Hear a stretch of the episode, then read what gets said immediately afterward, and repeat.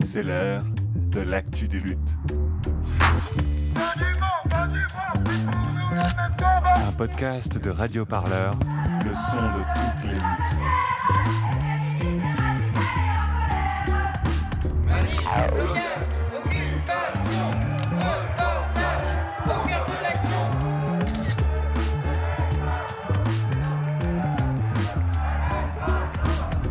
Entre Flashball et Lacrymo, Radio Parleur dans son micro.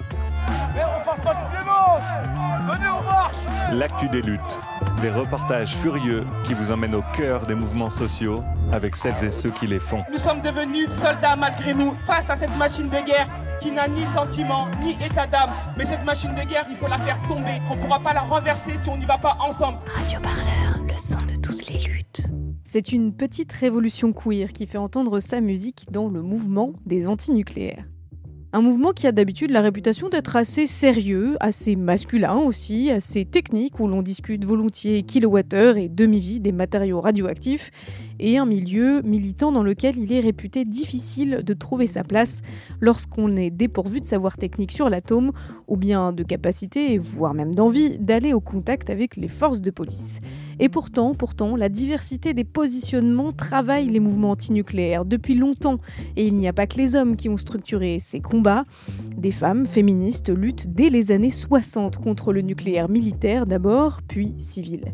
Aujourd'hui, c'est dans la Meuse que palpite la lutte contre le nucléaire français. Et fin août, c'est un collectif féministe, les Rayonnantes, qui y a monté un camp d'été à un jet de pierre de Bure. Bure, c'est le petit village d'un grand projet d'enfouissement de déchets nucléaires à 500 mètres sous terre. Et dans ce camp, on y parlait moins de l'ANDRA, l'Agence nationale de gestion des déchets nucléaires, de son ressenti, de ses émotions, de ses sexualités, de ses oppressions de classe, de race, de genre. On y partageait beaucoup aussi autour du queer, ce terme impossible à définir exactement, mais qui désigne une sorte d'étrangeté politique du genre, des sexualités, des identités et des désirs. Alors quel rapport entre ces questionnements queer et l'engagement antinucléaire? Comment cela a ouvert de nouvelles portes pour celles et ceux qui ne savaient pas comment prendre place dans ce mouvement à la réputation viriliste parfois méritée? Réponse dans la Meuse au camp des rayonnantes. C'est un reportage en deux parties qu'on vous propose d'écouter aujourd'hui. Et commençons par le commencement. À quoi ça ressemble un camp queer, déter et antinucléaire Mais tu vas bien? Bah oui, Super. Euh, ça fait plaisir de se revoir. bah ouais, carrément. Il y en a eu beaucoup que je ne connaissais pas et je pense qu'ils venaient même pour la première fois à Bure. Enfin, Ouais, ouais, j'ai j'ai discuté avec pas mal de gens qui venaient pour la première Non, mais c'est clair, c'est clair.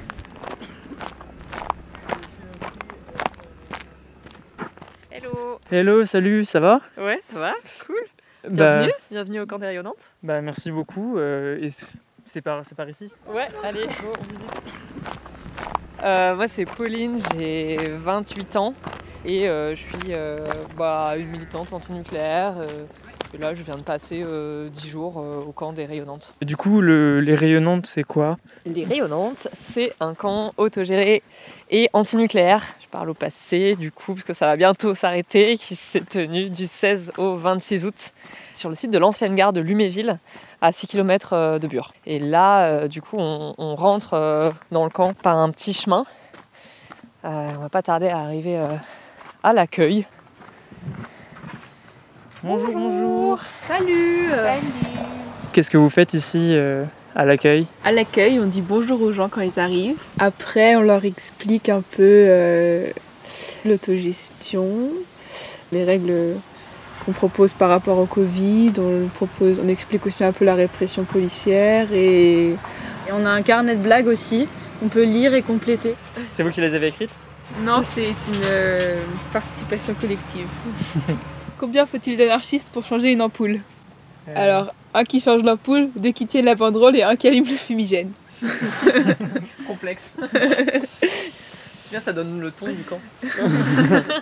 bah, merci beaucoup et euh, bah, bon, bon courage. Bonne blague, bonne aquarelle. Sans arrêter de faire chier. Est-ce que tu veux bien commencer par euh, te présenter? C'était une vaste question. Euh, Saul. Quels étaient tes trois pronoms sur le camp? Le, il, elle, il, enfin tous les pronoms. Est-ce que sur ce camp-là, euh, tu dirais qu'il y a un état d'esprit queer? En tout cas, j'ai jamais vu un état d'esprit aussi queer avec autant de monde réuni. Voilà. Bah, je trouve que ça s'incarne déjà. Je suis de voir les corps. Et, et déjà, c'est déjà beaucoup, mais c'est peut-être l'essentiel.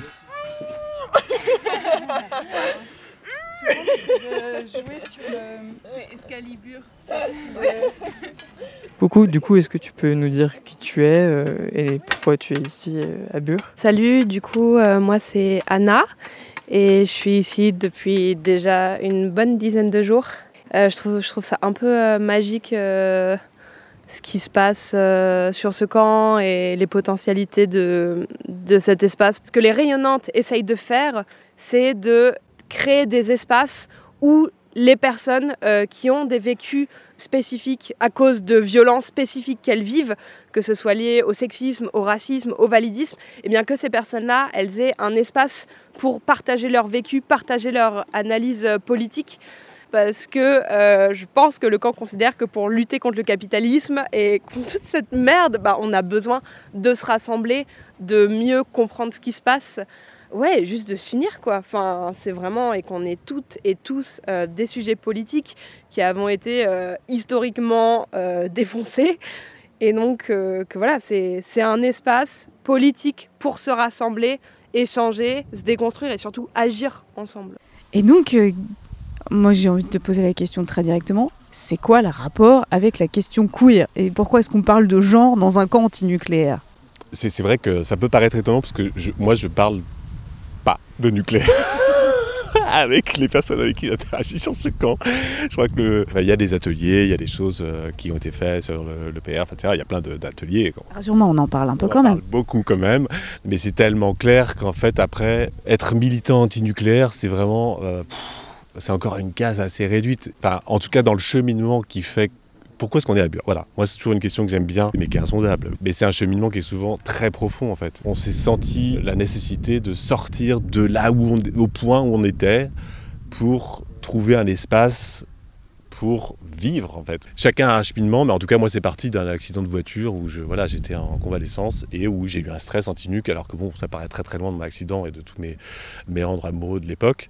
Mais en fait pour moi c'est comme ça que ça s'est transposé dans autre chose que moi-même, dans, dans, dans, ce monde qui m'allait pas. Je me disais mais qu'est-ce qui va pas? Après évidemment il y a le rapport à la sexualité, le rapport au au genre et tout, se mêle évidemment, tout se mélange, ça paraît très confus, mais, en fait c'est parce que bah, d'une façon tout ça se réunit dans un corps. Voilà, le corps, qu'est-ce que ça veut dire d'être dans un corps, d'être en vie?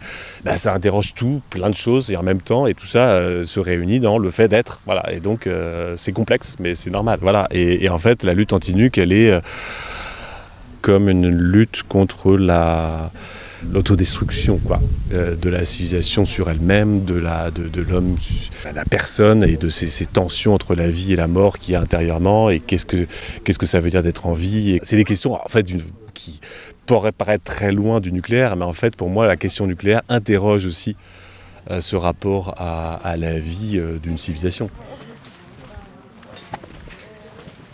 Ici on voit plein de panneaux qui indiquent des directions. Euh, notamment espace décolonial, camping mint, camping mixte. Ouais, carrément. Bah oui, en fait, euh, le terrain est assez grand, on s'y perd, il y a plus de 70 espaces différents. Et euh, effectivement, il y a un camping MINT. Euh, MINT, c'est euh, un acronyme pour meuf, intersexe, non-binaire et trans.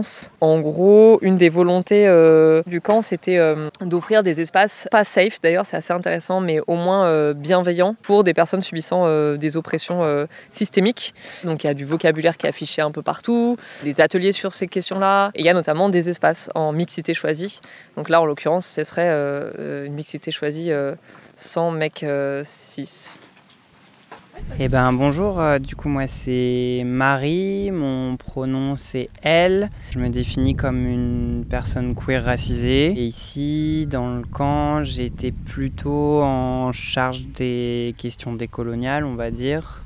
Euh, je pense que ce qui est très important, c'est que ces, ces espaces euh, donc où y a, on, parle de mixité choisie, donc où tout le monde ne peut pas rentrer en fait. Par exemple, il y a un atelier où justement on peut se réunir uniquement par exemple entre queer, il y a d'autres ateliers où on peut se réunir euh, entre queer racisés. Et euh, l'idée c'était vraiment euh, dans un premier temps ouais, de conscientiser, donc déjà de préciser que avant même de définir ces espaces, on, se pose toujours la question de savoir à quoi ça répond, à quel type d'oppression, et on essaie de l'expliquer au maximum. C'est-à-dire pour pas que des gens se sentent exclus ou s'ils sont exclus, pour leur vraiment leur expliquer pourquoi, la raison profonde de la chose, euh, on a en plus de l'espace décolonial un espace pour se reposer, un espace euh, qu'on dit euh, sans personnes racisantes. C'est un camp où les gens font plutôt attention, mais ça ne veut pas dire qu'il n'y a pas de choses racistes qui se passent, par exemple. J'ai remarqué que l'expression téléphone arabe était énormément utilisée et c'est une expression qui est très utilisée aussi dans notre société. C'est vraiment une expression coloniale et raciste.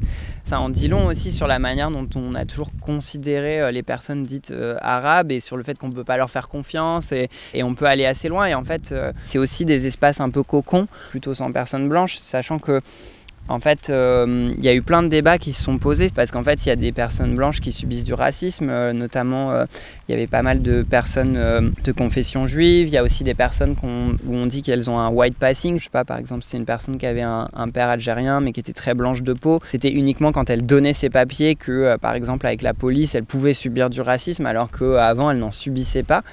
donc, pour dire que ces questions, elles sont pas simples et qu'en fait, on se les repose tout le temps de qu'est-ce que c'est que la, être blanc, la blanchité, etc.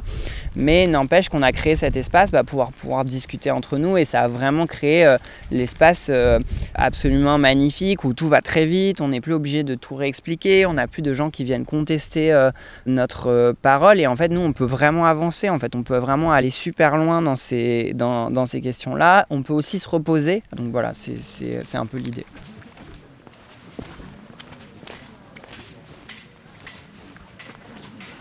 Là, on arrive euh, devant du coup euh, bah, le bâtiment de, l'ancienne gare, qui a un grand bâtiment qui là a été euh, repimpé récemment, puisqu'il y a une fresque qui a été qui a été faite. et donc on peut lire Décolonisons les luttes anti-nuques, avec d'un côté des, des, îles avec des palmiers où il y a marqué Polynésie française et c'est nucléaire de 1966 à 1996. Et de l'autre côté des, des dunes et, et de l'herbe avec marqué Algérie et c'est nucléaire de 1960 à 1966. Sur le, nucléaire, euh, moi c'est par rapport aux questions euh, décoloniales, ben, on a fait un arpentage euh, sur un, rapport qui est sorti assez récemment. Tu parles d'arpentage, est-ce que tu peux nous expliquer un petit peu de quoi il s'agit? L'arpentage en fait c'est vraiment une technique de lecture collective où l'idée c'est qu'on prend un, texte et on le lit en commun, donc on se partage le texte, c'est avec restitution. Et donc là, c'était un rapport d'une association qui s'appelle l'ICANN, sur les essais nucléaires qui avaient été menés en Algérie. Et en fait, jusqu'à aujourd'hui, le gouvernement français refuse en fait de dire où euh, sont cachés les déchets radioactifs qui impactent en fait les populations là-bas. Et c'est là que la question euh, décoloniale et pour moi, elle est hyper euh, intrinsèquement liée avec la question queer parce que c'est des, choses qui n'étaient pas forcément posées ici euh, avant, c'était un peu esquissé, etc. Et là, le fait de le mettre au cœur, ça veut dire que on peut réfléchir ces questions-là à partir de nos positions, de nos vécus, et c'est là aussi qu'on se sent euh, vraiment investi et concerné. Et, moi, ce que je dis souvent aussi, là, qu'est-ce qui se passe par exemple si là, on décide de ne plus enfouir les déchets à Bure est-ce qu'on est va les enfouir euh, dans d'autres pays d'Afrique? Est-ce que les gens, les gens seront prêts à se mobiliser de la même manière si on les enfouit ailleurs euh, Voilà.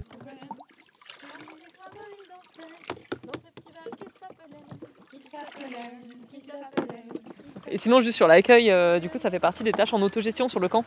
Donc en autogestion, ça veut dire que, en gros, il y a une liste de tâches assez monstrueuse pour faire tourner la vie du camp. Et euh, tous les participants et participantes du camp sont invités à, s'inscrire et à remplir ces tâches. Et ça va de euh, l'hygiène, euh, enfin nettoyer des surfaces, faire la vaisselle, aider à couper des légumes, mais aussi garder les jeunes enfants, enfin les jeunes, les jeunes personnes. voilà, il y a tout un tas de tâches. La dernière fois que j'y suis passée devant, j'ai vu qu'en fait il faut 200 personnes pour remplir toutes ces tâches par jour, ce qui est énorme. Mais voilà, ce qui permet globalement qu'il n'y ait pas euh, quelques, une poignée de personnes qui organisent le truc et qui se brûlent dans l'effort, mais plutôt euh, ce que ce soit complètement décentralisé. Ce dont je me souviens, c'est qu'ils étaient heureux les yeux au fond des yeux. Et c'était lui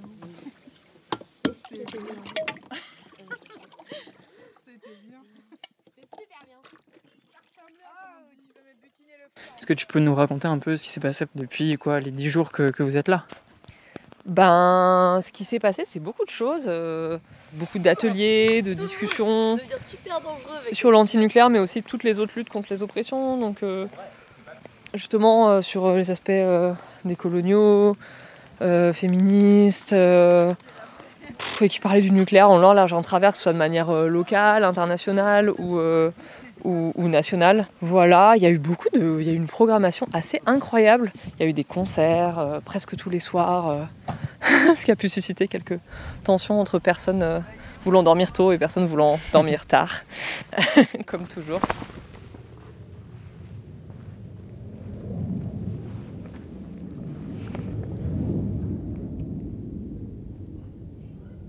Moi, c'est Ada, elle. Du coup, on sort d'un atelier qui avait pour thème, euh, euh, on va dire, queer et nucléaire, pour faire euh, simple. Qu'est-ce que vous avez retenu, vous, de, cet atelier qui était assez, fort en émotion? C'était un atelier qui posait quand même la question du terme queer, là où moi je me l'étais jamais trop posé de manière aussi directe. Euh, Peut-être parce que je m'identifie, euh, disons, comme lesbienne, donc membre euh, d'une famille élargie qui serait le queer, tout en m'identifiant jamais directement. Ça a un peu donné un énorme relief à ce terme-là, sur les questions de classisme et aussi d'appropriation culturelle. Est-ce que c'est un terme qui vient des personnes racisées, qui a été approprié par la blanchité? Tout d'un coup, je me suis dit, ah oui, en fait, c'est un terme qui peut être euh, super dangereux et en fait, tout d'un coup, exclure euh, des personnes qui, au départ, peut-être, euh, sont peut-être les plus queer. Enfin, je trouve ça super compliqué, toute cette bataille des termes, parce qu'en fait, tous ces termes-là, je trouve qu'ils sont intéressants quand ils permettent d'agir, en fait. Nana et c'est il et elle. Enfin, moi je m'identifie à l'inverse de toi au terme queer.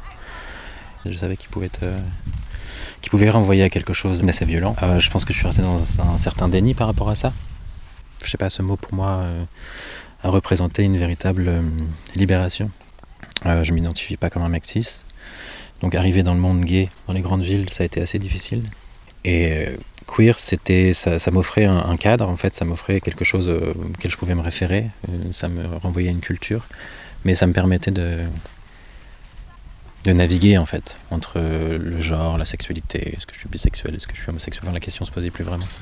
Est-ce qu'on est dans un camp queer ou est-ce qu'on est dans un camp anti-nucléaire? Hum, je crois pas qu'on soit, qu'on soit dans un camp queer, euh, et on le ressent en tant que personne queer, je crois. Enfin, maintenant je sais plus si je dois utiliser ce terme, mais euh, donc là j'ai un petit peu besoin de temps, mais euh, on sent que des, euh, il y a des ponts qui, qui sont en train d'être, en train d'être construits, et euh, qu'effectivement il y a une espèce de bouleversement dans les milieux militants. Ada, bah, du coup, même question. Est-ce que euh, toi, tu dirais que c'est un, entre guillemets, un camp queer ou anti-nucléaire ou les deux J'ai l'impression que ça n'a pas forcément de sens de d'opposer. Enfin, je pense qu'on est à Bure parce qu'il y a un projet d'enfouissement de déchets nucléaires. Mais en même temps, euh, je pense que c'est ça qui est intéressant dans cette lutte, c'est que elle n'est pas seulement sous une dynamique euh, voilà, hétéro, euh, viriliste, euh, comme beaucoup de luttes écologistes ou antinucléaires. Et je pense que je... il y a quelque chose dans cette lutte qui m'accroche parce qu'elle se fait sous des codes euh, qui sont pas les codes que je vois d'habitude, où tout d'un coup j'ai un peu l'impression d'être dans un milieu hétéro qui me correspond pas et j'ai un peu envie de m'enfuir.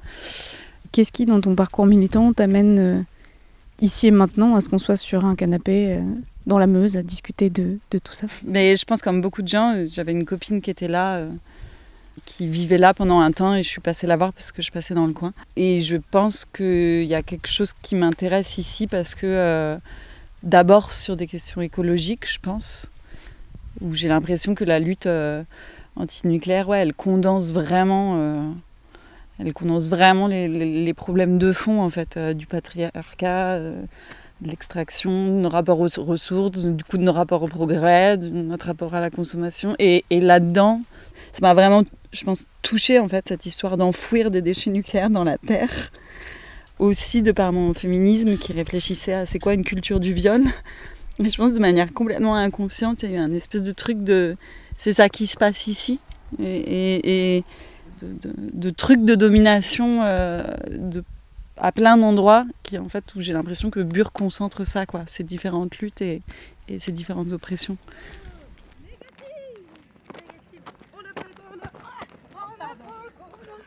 Et donc là, on va rentrer sous le chapiteau pour un atelier euh, sur le validisme dans le camp, soit la façon dont les personnes considérées comme non valides sont accueillies au cœur des rayonnantes. C'est Clé Autiste, où il y a Micha, Émilie et Célia qui sont là. Euh, merci beaucoup d'être venus. Et euh, le deuxième collectif, c'est les Dévalideuses avec euh, Céline, qui est un collectif euh, féministe anti-validiste.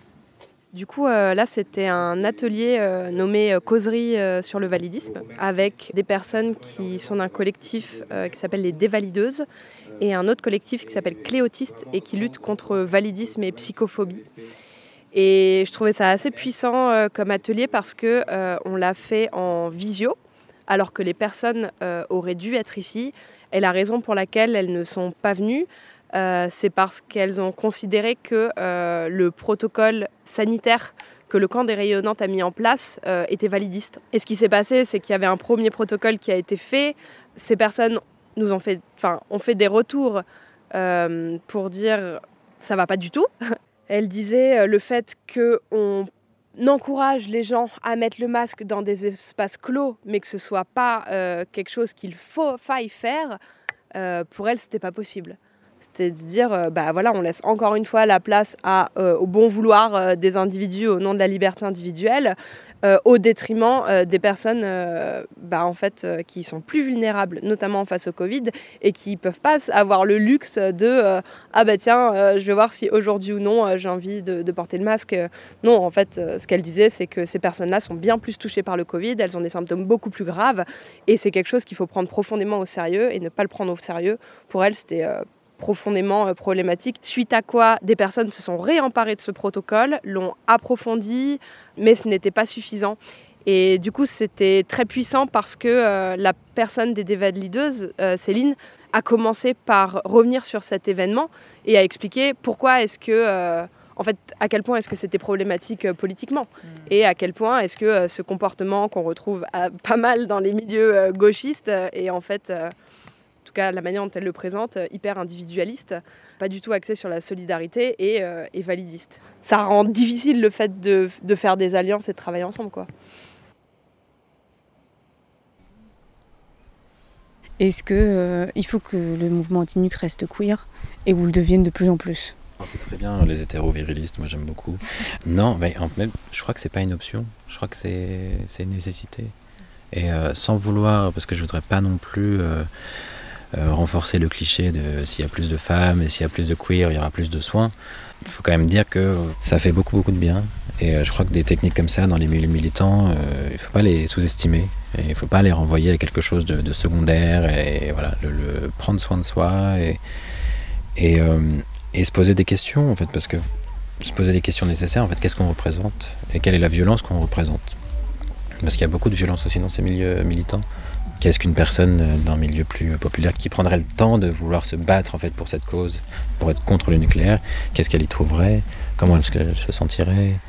Tout le monde peut, peut, peut apporter quelque chose et pas seulement un petit milieu de personnes éduquées qui sortent des mêmes écoles. Et donc le fait d'avoir des, des- féministes, des queers, des personnes racisées, des personnes de- de- d'autres milieux euh, sociaux, ces personnes osent venir, elles se sentent pas toujours en décalage. En fait, elles ont beaucoup à apporter et c'est pour ça que je disais au tout début, je crois que c'est nécessaire, c'est pas pas une option. Et c'est vrai qu'en arrivant à Bure, euh, à la maison de résistance, tout ça, le fait que de plus en plus euh, de des personnes queer prennent une place importante dans ces milieux, on voit que des choses ont changé. Enfin, moi, j'ai un ami qui m'en parlait euh, il y a 2-3 ans de qu'est-ce que qu'est-ce qu'était Bure.